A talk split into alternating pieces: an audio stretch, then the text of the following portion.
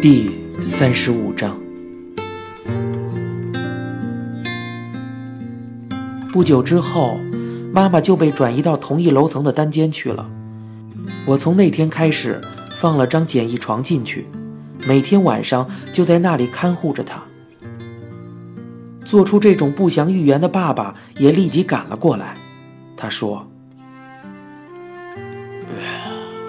搬到单间之后。”可就无聊透了。我回应道：“在这里的话，不会对其他患者造成不便，大家也都能来探望了。”爸爸说：“啊，也是。这里很宽敞啊，我已经放了张床在这里了，每天就在这里睡。说是张简易床，也只是张夏天放在廊子里的那种塑料躺椅。”就算是这种东西，也要每天向医院缴纳几百日元的租赁费，而且刚一搬到单间，护士就拿着有关房费的费用表来了。同可以使用保险的六人间不同，这里每天需要付四万日元，一个月就是一百二十万日元。我刚刚交过新房的租金等，每个月能不能交得上也成了问题。妈妈已经完全不能进固体食物了。能入口的只有水，全部的营养都要靠输液来提供。不知从什么时候起，爸爸每天早晨就像上班一样，从 T 种的家里赶到医院。爸爸过来换班，我再出去工作，图稿也是能在病房画的，就在这里处理。美金仍然每天都来，每一天都有些人过来探望。妈妈几乎没有独自一人待着的时候。最开始的阶段能够起身坐着，也能正常的对话。不过，在樱花开放的时期，妈妈的身体却越发显出不便了，去卫生间也不行了。一点一点的，插在妈妈身体里的管子变得越来越多了。我就这样在旁边看着这个过程。什么也无法为他做，奇迹也并未发生，我只能待在那儿。妈妈一直持续低烧，我从制冰机里拿来冰块，把毛巾放在洗脸盆里弄凉，一天要给妈妈的手心、脚心，还有睡衣里露出的部位降好几次温。我说道：“妈妈，一定会治好的，所以一定要努力啊。”不要担心。妈妈一边看着我，只是微微点头。我接着说：“还疼吗？不是说肚子疼吗？腹部积水也渐渐开始了。”妈妈回应道：“肚子里呀。”有水积下来的话，就不行喽。京一俊也是那样死的。没事的，还没积成您说的那种地步。江本、何塞、阿豪、毕这几个，偶尔也会同时凑到一起。在附近的家常菜馆买了饭或者小菜儿就在妈妈的床边围坐着一起吃。妈妈就像在替种吃饭一样呢。妈妈笑着，那么看着他们，就好像真是把自己张罗出的东西给大家吃了似的。爸爸也是别无选择，每天从早晨过来替换我，待在病房里。只有在播放开运无所不能鉴别组的节目时，他才以每周必看的理由提前回去。除此之外，他一直都在医院里陪着。妈妈说疼的受不了的时候，护士就在输液里加进吗啡。而且随着日子一天天过去，这样的情况越来越多了。那天晚上。妈妈与平时不同，特别能说，我只能给她倒杯茶，陪她一起聊。我说道：“妈妈，新家里的厨房很宽敞，你想做什么都能做了。妈妈的房间嘛，是在三楼的和室，一楼的院子围成栅栏，面包也能常常在里面活动，跳来跳去的。妈妈说：“是吗？很期待呀。”唉，您早点好起来。回到 T 中，一起准备搬家吧。这个家在一个安静的地方，也能好好睡觉了。家具什么的，有想要的那就买好了。是个五室两厅一厨呢，妈妈。太大了，打扫起来不容易。不过，无论谁来了，都不会觉得惭愧了，对谁都不用过分在意了，因为这是妈妈自己的家了。妈妈说。是啊，谢谢了。我去盥洗间取出冰块的时候，在小小的窗户里看着闪烁着橙色光辉的东京塔。我一边洗着毛巾，一边比往常更接近的看着那里的光。妈妈，我们不是约好了下一回一起去东京塔的观景台吗？不去可不行哦，我还一次都没上去过呢，妈妈也没有去过吧？妈妈说：“我呀，去过的。”妈妈撒谎，什么时候去的？东京塔呀，已经上去过好几次了。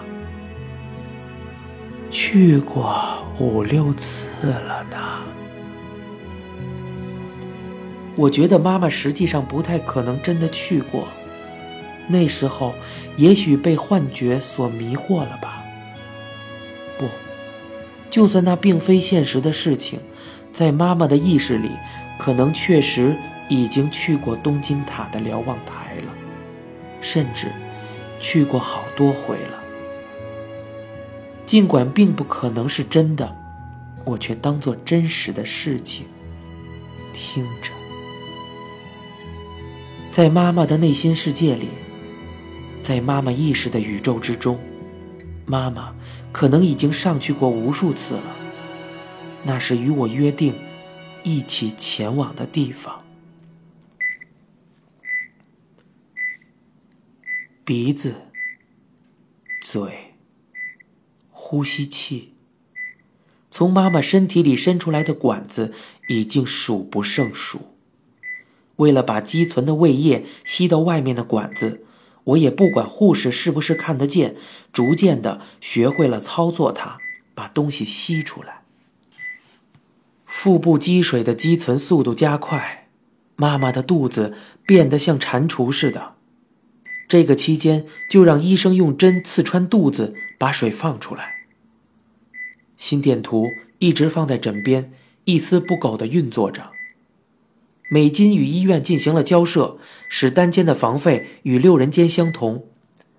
我还在工作室里拍照时，制作人急匆匆地赶来，对我说：“马上到医院去。”与医院联络才知道，因为果汁堵在了气管里，导致妈妈呼吸困难。我匆忙地赶到医院，妈妈好像又恢复过来，吃了药。正沉睡着，之后，妈妈就连液体也不能下咽，只能把冰放在嘴唇边上，或是用进了水的纱布或棉签擦拭嘴唇来补充水分。妈妈的疼痛仍然在断断续续的继续着。慢慢的，就算是输液中放入大量的吗啡，也收效甚微，妈妈的身体几乎动弹不得。但是全身疼痛的样子却是历历在目。热、冰、疼。妈妈的声音像是把一字一字刻出来的一样。我于是把冰敷在她的嘴唇上，用毛巾擦拭手脚，擦拭她的身体，完全不考虑这一切意味着什么。我只是单纯的、麻木的重复着这些动作。四月二十日，星期四。那天夜里，妈妈被前所未有的疼痛折磨着，全身上下让人吃惊的翻腾着、挣扎着。我好几次摁响呼叫铃，向护士寻求帮助，已经使用了近乎过量的吗啡，却还是无法奏效，状况没有任何好转的迹象。妈妈，很疼吧？还好吗？努力呀，妈妈，妈妈。我不光一点忙都帮不上。而且，就连说出的话都感到如此的苍白无力。妈妈耳朵后面、脖子周围都是热的，每个部位的输液管里都发出空洞的回响。给她戴上氧气面罩也好像很痛苦，被她用手推开。妈妈心慌的厉害，刚将疼痛镇定下来，又会变得更加严重。她翻腾着身体，发出不成声音的哀鸣。我这个时候才觉得，再这样下去，妈妈就真的要气绝身亡了。妈妈自己把插在手腕上的输液针头拔掉了，这并非是什么事故，而是显然故意的要从身体上拔下来的。我急切的说道：“你这是干什么？”那么做肯定不行啊，妈妈，你给我好好的嘛。从贴住针头的胶带看进去，那个部位的皮肤已经积血，像葡萄一样鼓起来，染成一片紫色。我使劲地握住妈妈的手，注视着她，妈妈也睁开眼睛，目光炯炯地看着我。然后，妈妈用强忍悲伤而近乎扭曲的表情。边流着泪，边用似乎要崩溃的声音说道：“让我死了，好了，让我死了，好了。”你说什么呀？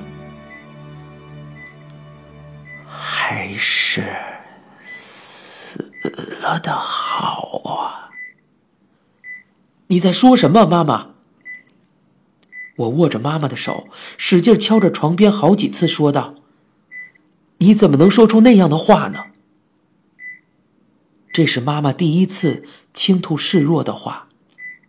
至今为止，无论有多苦，有多痛，她都始终咬紧着牙关，积极的面对，连指尖都胀满了力气。可是。在意识渐去渐远之时，妈妈还是说出这样的话了。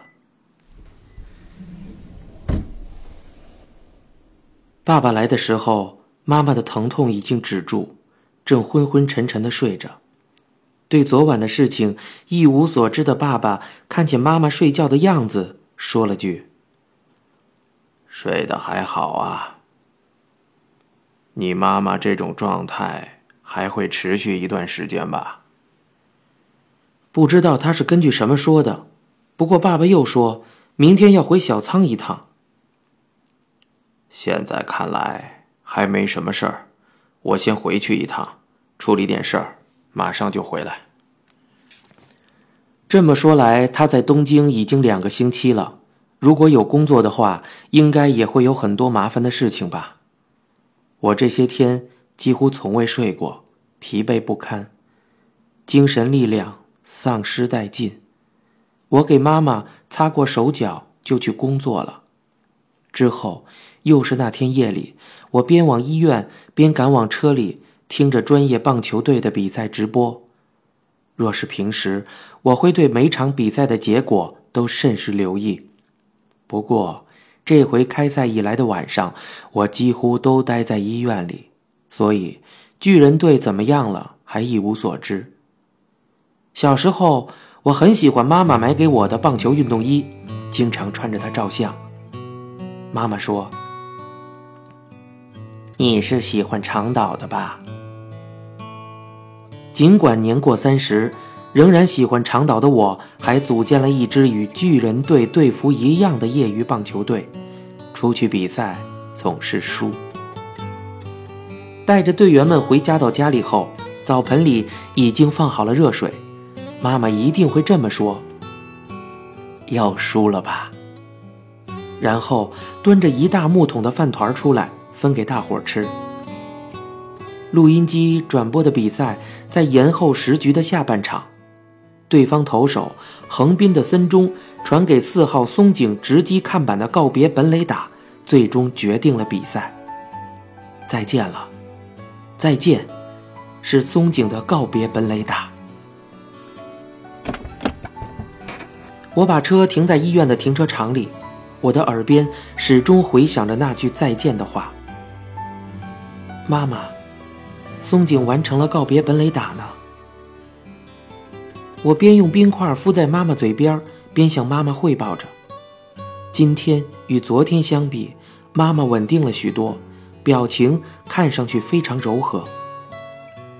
用毛巾擦过手脚，在给手心做按摩时，妈妈像是要说什么，嘴巴微微的动着，声音几乎发不出来了。什么，妈妈？怎么了？我仔细的看着妈妈嘴角，寻找她要说的话。妈妈是在说谢谢吗？妈妈低声应了一声。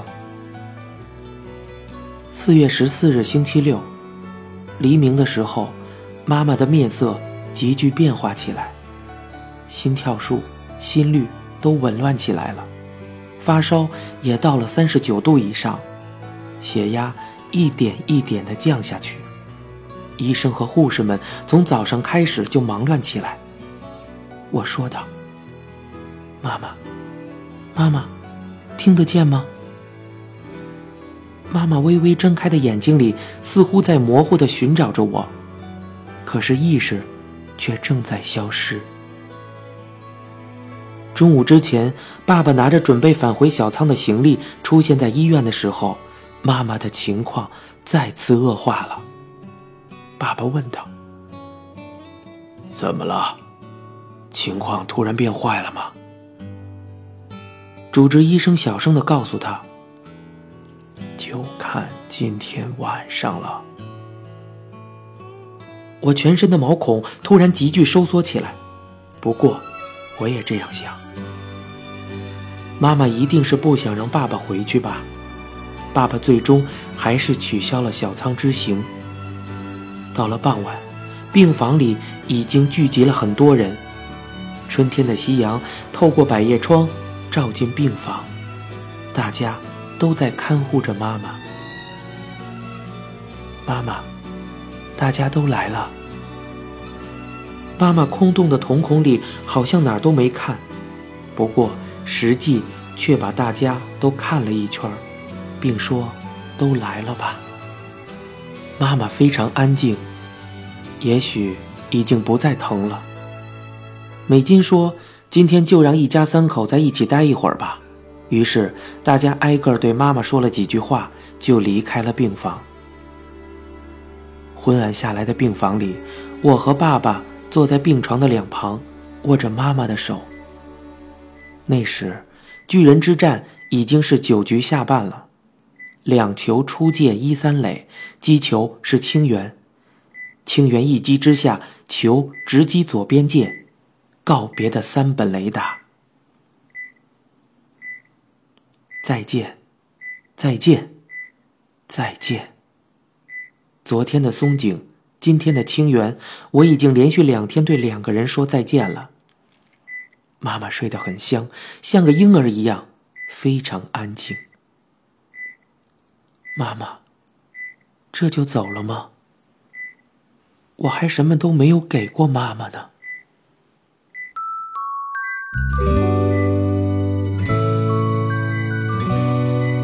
我和爸爸妈妈，我们全家三个人睡在同一间屋子里，已经是多少年前的事情了。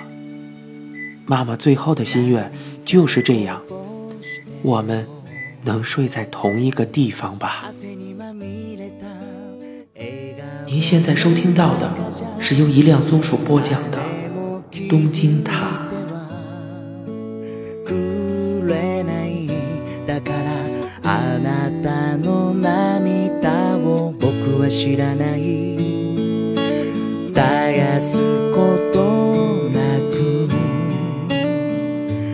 僕の心に灯されていた優しい明かりはあ